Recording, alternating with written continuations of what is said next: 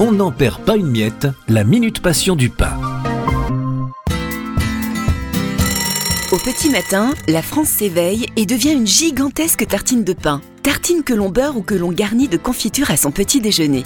Si à 10 heures le besoin d'une collation se fait ressentir, quelle meilleure compagne qu'une tranche de baguette croustillante pour accompagner un carré de chocolat? De quoi rebooster sa matinée. À midi, le pain se savoure de multiples façons. Il accompagne les petits plats de nos pauses déjeuner. Garni des ingrédients les plus variés, du classique jambon beurre aux préparations sophistiquées, le pain devient aussi sandwich grâce à l'invention de John Montaigu, comte de sandwich, un lord anglais trop occupé par ses fonctions gouvernementales qui se nourrissait de pain garni de viande froide. À 16h, le pain reprend des couleurs enfantines. On a tous un souvenir des goûters pain beurre chocolat de nos jeunes années. Le soir, le pain retrouve sa place de roi au milieu de la table du dîner. Il s'invite aussi à nos apéros dînatoires, en pains spéciaux avec du poisson fumé, de la charcuterie ou à l'italienne, en crostini avec des légumes grillés ou de la mozzarella. Du lever jusqu'au coucher du soleil, le pain sous toutes ses formes en fait des tartines. Et cela pour le plus grand bonheur de 9 Français sur 10 qui déclarent en consommer tous les jours. Blé, farine, pain, jour après jour, le savoir-faire et la passion des agriculteurs, meuniers, boulangers offrent un plaisir qui nous est cher et fait croustiller notre quotidien, le pain. Passion céréales, une culture à partager. Pour votre santé, bougez plus.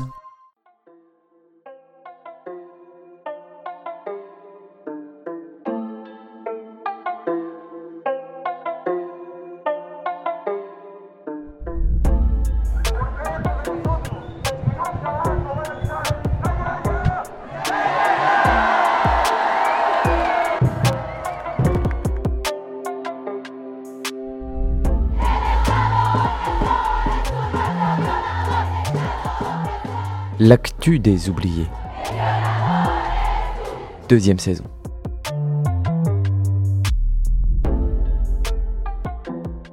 À l'heure où les médias dominants entretiennent un voile d'une désespérante opacité sur nos horizons, il nous a semblé urgent de changer de prisme.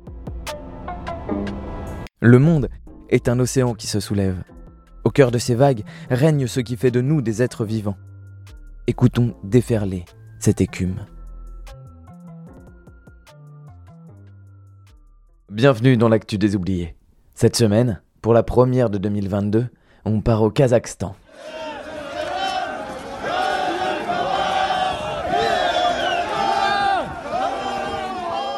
Le mouvement insurrectionnel qui secoue actuellement le Kazakhstan a débuté dimanche 2 janvier dans la petite ville de Janaosen, après que le prix du gaz naturel ait doublé en une semaine. Très vite, le mouvement fait tache d'huile et atteint Aktau, la capitale de la province du Mangistau. Cette région qui borde la mer Caspienne vit essentiellement des exportations de pétrole et souffre de la baisse des prix, ainsi que de l'inflation. Sans parler des sécheresses récurrentes ces dernières années qui frappent durement les récoltes dans le sud du pays. Le gaz est au Kazakhstan le carburant numéro un pour l'automobile. Autant dire qu'une augmentation de son coût se répercute partout. Il s'agit également d'une région fortement industrialisée, où les inégalités sont particulièrement criantes, ce qui en fait aussi la région la plus combative socialement dans un pays peu habitué aux mouvements sociaux. En janvier 2020, les travailleurs et travailleuses de Janaozen s'étaient déjà réunis pour la même problématique du gaz naturel, sans succès.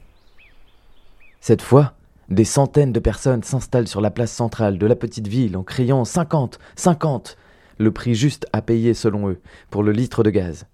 Dimanche 2 janvier, il et elle campent sur place en énumérant leurs revendications et poursuivent l'occupation toute la nuit, ainsi que le lundi, où ce sont 3000 personnes qui se massent en assemblée et qui chassent le gouverneur local en lui criant On en a marre des contes de fées. Les autorités racontent qu'il n'y a plus de gaz, témoigne un manifestant, que l'usine est vétuste, qu'elle ne marche plus correctement. Mais ils ont fait quoi ces 30 dernières années? Ils dormaient? Face à la fronde, le président Tokayev concède dès mardi 4 janvier une baisse du prix du gaz dans la région, tout en instaurant un état d'urgence local doublé d'un couvre-feu. Internet est coupé jusqu'au 19 janvier et tout rassemblement est interdit dans la province. Seulement, la révolte fait déjà tache d'huile et se propage à Amalti, la capitale économique du pays. Les manifestants scandent démission du gouvernement et réclament d'élire eux-mêmes les gouverneurs locaux. Déjà à Janaozen, un manifestant déclarait face à la foule Les gens devraient choisir les hakims de la région et de la ville. Nous n'avons pas besoin de marionnettes aux mains blanches envoyées par le gouvernement. Nous avons besoin d'une personne qui s'occupe des gens de leurs terres Où sont les députés que, paraît-il, nous avons élus? Les gens traversent des moments difficiles, mais aucun d'eux n'est venu demander comment on s'en sortait. Il n'y a pas besoin de tels députés fantoches, qu'ils remettent les mandats et qu'ils partent. Tokayev a été nommé président en 2019, à l'issue d'une élection contestée et marquée de manifestations violemment réprimées. Il est ouvertement le successeur de l'ancien président, Nazarbayev, qui dirigeait le pays depuis son indépendance en 1991. Sous son règne, sa mégalomanie n'avait d'égal que sa férocité à l'égard d'une population muselée. Et durant 30 ans, il fut systématiquement réélu avec des scores avoisinant les 95%. Sous le titre d'El-Bassi, leader de la nation, Nazarbayev maintient dans l'ombre son contrôle sur le pays, en demeurant membre à vie du Conseil de sécurité du pays, qui supervise toute décision. C'est d'ailleurs lui qui est désigné à travers un autre slogan du peuple en colère, Ket, qui signifie Vieil homme, va-t'en.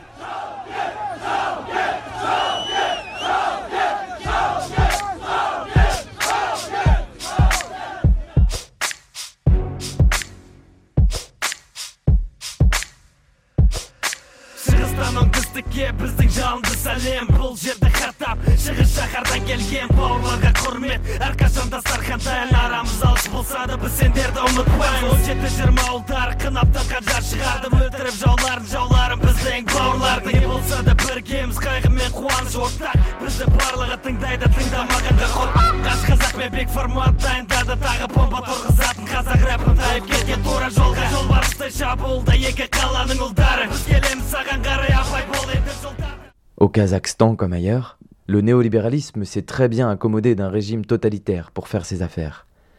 Un Kazakh sur deux vit sous le seuil de pauvreté, malgré un pays richissime en termes de ressources stratégiques. Gaz, pétrole, minerais. Également premier producteur au monde d'uranium, le Kazakhstan est situé au carrefour de grandes puissances orientales, tout en étant ouvert aux entreprises occidentales, à l'image de Total et d'Alstom, pour ne citer qu'elles. Le Kazakhstan est d'ailleurs le deuxième principal exportateur de pétrole vers la France, avec environ 6 millions de tonnes de pétrole brut par an. Dosim Sadpayev, politologue interviewé par le média Azatik, confie En 2019, lorsque Nazarbayev quitte le pouvoir, les gens espèrent un changement politique majeur. Non seulement il s'est rien passé, mais en plus, beaucoup ont compris que sans changement politique, leurs problèmes ne seraient pas résolus. Les gens sont fatigués d'attendre ce qu'on leur a promis il y a 30 ans. Alors, Lorsque le gouvernement a levé le plafond des prix du gaz pour contenter les producteurs, c'est l'incompréhension qui a primé, puis la colère. Quand le peuple kazakh commence à débouler pour de bon dans les rues, l'ampleur du phénomène décide Tokayev à limoger son gouvernement sans attendre. Le lendemain, le 5 janvier, les émeutes sont plus violentes encore. Le peuple veut la chute du régime. C'est désormais l'ensemble du Kazakhstan qui se soulève, comme à Taralas, à Aktioube, ville pétrolière de l'Ouest où le siège du gouvernement local est envahi et occupé. À Semei, comme dans d'autres villes, des policiers déposent armes et boucliers pour rejoindre les cortèges. Ailleurs, la foule charge et fait reculer camions et blindés de la police. Des statues de l'ancien président Nazarbayev sont abattues. Ce soir-là, des assemblées se tiennent partout dans le pays, dans les institutions occupées, sur les places, dans les quartiers. À Almaty, des dizaines de milliers de personnes défilent sur les grandes avenues en égrenant les slogans contre la corruption des hauts dirigeants. Bombes lacrymogènes et grenades assourdissantes ne suffisent pas à empêcher la foule de pénétrer dans l'immense siège de l'administration, qui finit par être incendié, ainsi que le bureau du procureur. Dans le comité de sécurité nationale, ou dans les véhicules de police abandonnés, de grandes quantités d'armes à feu sont saisies par les manifestants et les manifestantes, qui combattent pied à pied une répression féroce. Sur les barricades, on voit la police ou l'armée tirer à balles réelles dès le 5 janvier.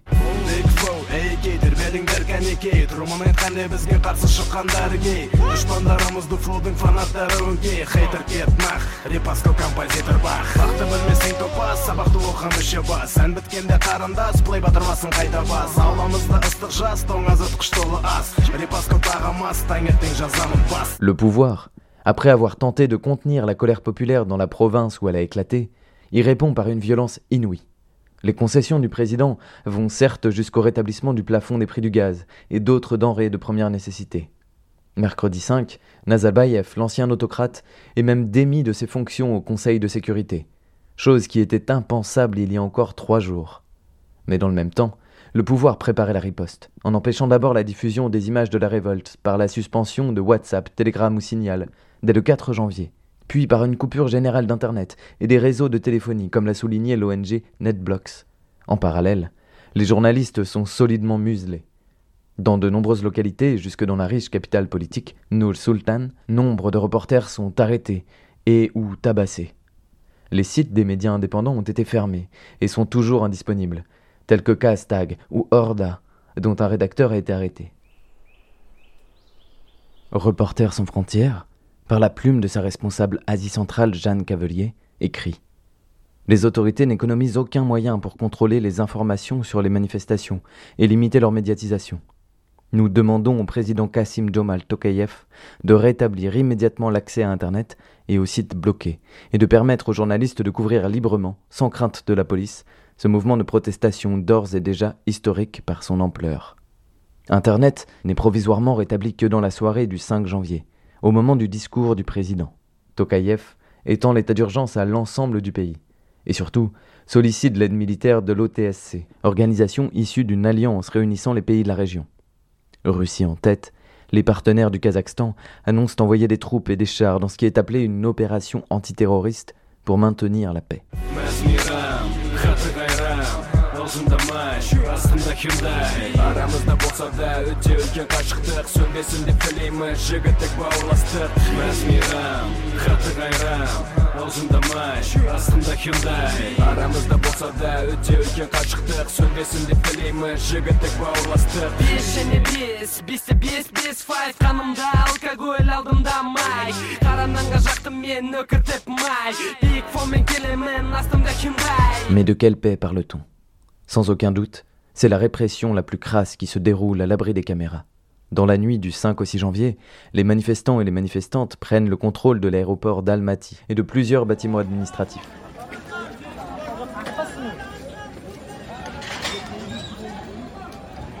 La municipalité part en fumée. Les pillages de grands centres commerciaux et de banques sont monnaie courante.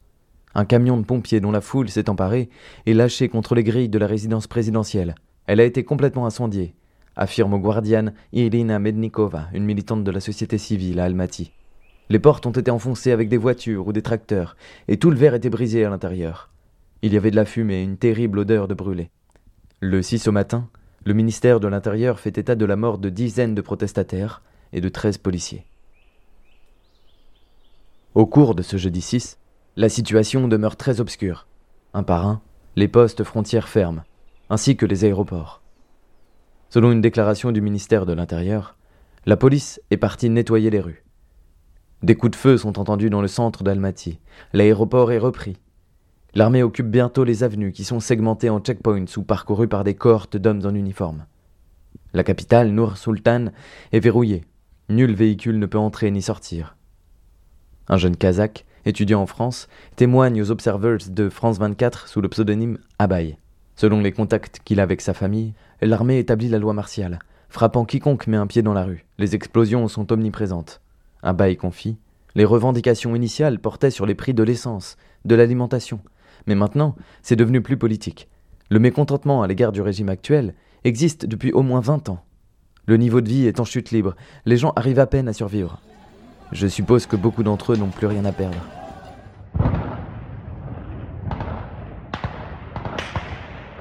Au milieu de la journée, les ouvriers du pétrole se mettent en grève et quittent massivement leur poste de travail. Des cortèges défilent encore pour dénoncer l'intervention russe et réclamer l'installation d'un gouvernement de crise dirigé par un représentant ou une représentante de la société civile.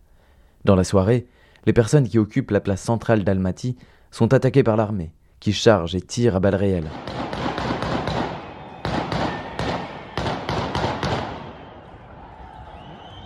À Aktioubé, les opposants au régime sont délogés de l'Akimat, le siège du gouvernement local, par les militaires, au prix de plusieurs morts. À Taldikolgan, le bâtiment du gouvernement provincial et l'hôtel central de la police étaient toujours occupés le 7 au soir, tout comme à Janaozen, point de départ de la contestation, où 3000 personnes occupaient encore le centre-ville, et à Aktaou, capitale du sud-ouest, où la place centrale est encore occupée à l'heure où nous rédigeons, le 8 janvier. À cette date, selon les journalistes russes de We Can Explain, l'État ne contrôle toujours pas Almaty, où les pillages se poursuivent malgré des milices mises en place par une partie de la population.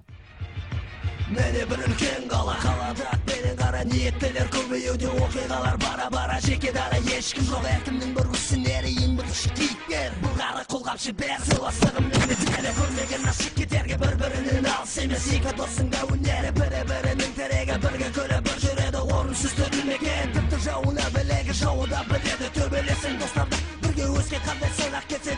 де шығармаған La révolte du peuple kazakh permet de mettre en lumière un phénomène qui devient presque systématique lors de soulèvements populaires. Comme au Soudan, en Birmanie ou en Inde, le pouvoir kazakh a coupé très vite l'accès à Internet dans le but d'inhiber les possibilités d'organisation populaire, d'empêcher la circulation d'informations pouvant encourager la révolte, puis d'avoir le champ libre pour créer sa propre version des faits. Au Kazakhstan, l'état d'urgence a d'abord été limité à la région d'Aktau et la coupure concentrée sur les réseaux sociaux. Cela n'a certes pas suffi à endiguer les fêtages d'huile. Tout a été si vite que l'État a finalement imposé un shutdown national et généralisé, d'une ampleur jamais égalée auparavant, selon NetBlocks. Et une fois sa population coupée du monde, Tokayev a pu mettre en place son propre discours. Le 4 janvier, il émet l'idée que les protestataires sont des criminels et tente de dissuader les gens de prendre part à des actions illégales. Le jour suivant, c'est bien pour une action de maintien de la paix qu'il appelle ses alliés à la rescousse contre ceux et celles qu'il nomme terroristes. Et de fait, la nuit la plus violente et consécutive à ce discours où il criminalise son propre peuple, sachant que la police a déjà, dans la journée, tiré à balles réelles. Le 6 janvier, le président kazakh est désormais le seul à parler librement dans son pays. Retournant la situation, il se pose en défenseur des droits humains en évoquant 20 000 militants terroristes entraînés à l'étranger dans le but de mener une attaque sur Almaty. Il nie toute atteinte aux droits humains, en jugeant c'est précisément l'illégalité et la permissivité qui mènent à des violations des libertés civiques. Ce chemin sémantique culmine le 7 janvier, lorsqu'il autorise finalement policiers et militaires à tirer pour tuer. Les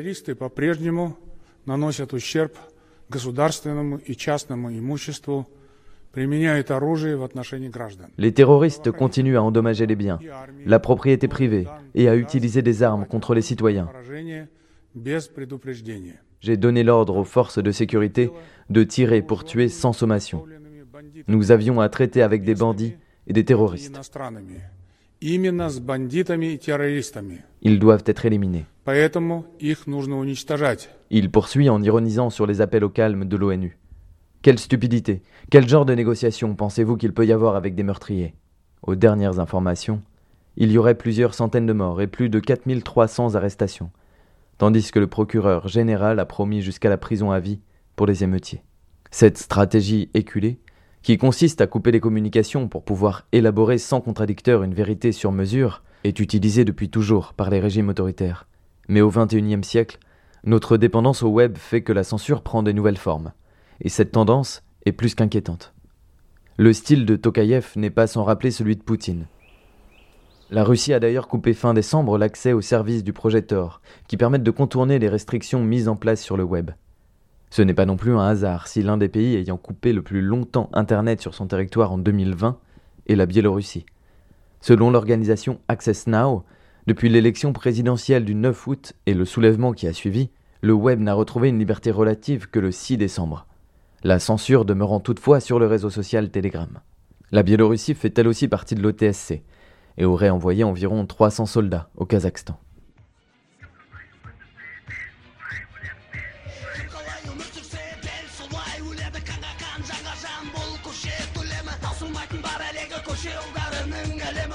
қалай өмір сүрсе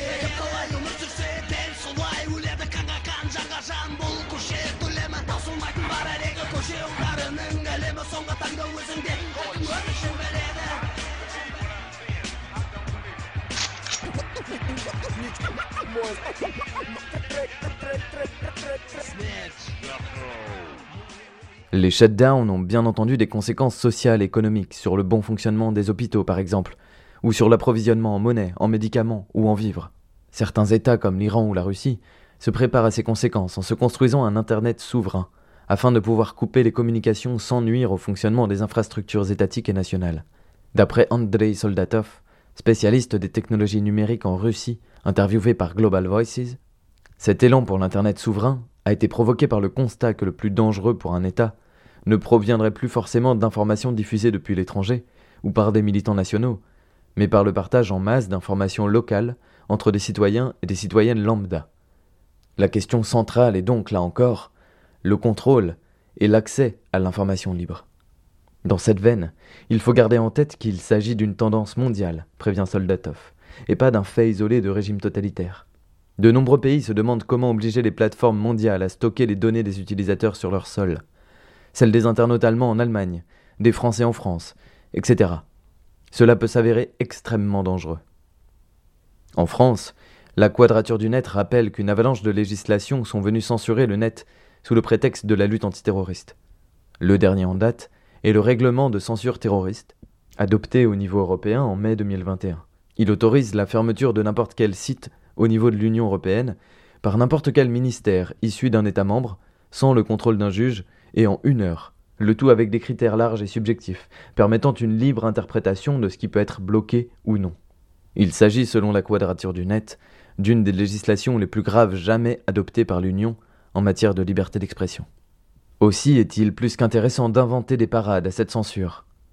Selon Eurasianet, au Kazakhstan, des ingénieurs informatiques ont pu rétablir des connexions grâce à un service de VPN hébergé par des militants néerlandais. Comment aussi, au milieu du chaos, apprendre à se passer d'Internet pour se parler, pour se réunir, pour s'organiser? Au Soudan, la lutte qui perdure encore montre comment la formation de comités locaux, par quartier, est pertinente alors qu'Internet est bloqué depuis le 25 octobre. Ailleurs, des révolutions ont été possibles grâce à l'occupation généralisée des murs via les graffitis pour s'en servir comme journaux du peuple. Souhaitons au peuple kazakh de puiser dans son inventivité pour faire front dans la durée. Ничего особенного, все главное на десерт. Ударные вырезки, майк, точка и куплет. Все, что нужно вам, у нас в коллекции. Меняем инвентарь, те же приправы, но больше специй. Салам алейкум, Актау, салам всем районам. Здесь Казахстан, салам виртуалам и клонам 14 километров по берегу моря. Здесь каждый угол знакомый, я этим доволен. Отдельный салам тем, кто на повторах. Кого прет дурман и тем, кто на светофорах Проезжающих мимо память Au niveau des sources, pour des articles poussés sur le Kazakhstan et la géopolitique en Asie centrale en français, vous pouvez consulter novastan.org, Eurasianet ou Global Voices. La plupart des médias libres kazakhs sont fermés, mais en anglais vous aurez encore accès à Radio Free Europe, Azatic ou Russian Free Press. Sur les coupures internet et la censure web dans le monde, vous pouvez consulter accessnow.org, Global Voices Advox Open Observatory ou la quadrature du net.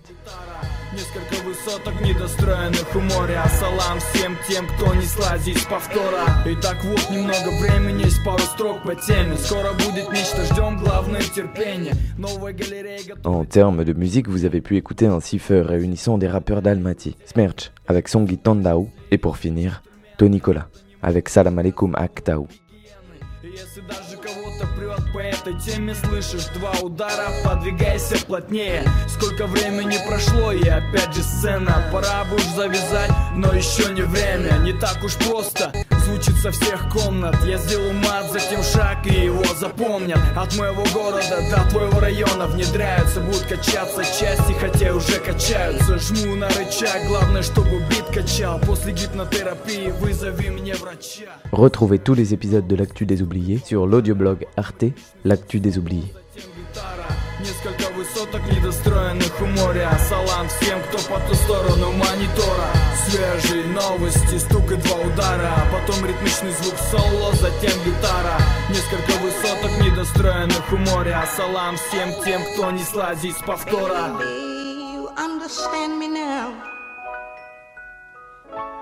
If sometimes you see that I'm mad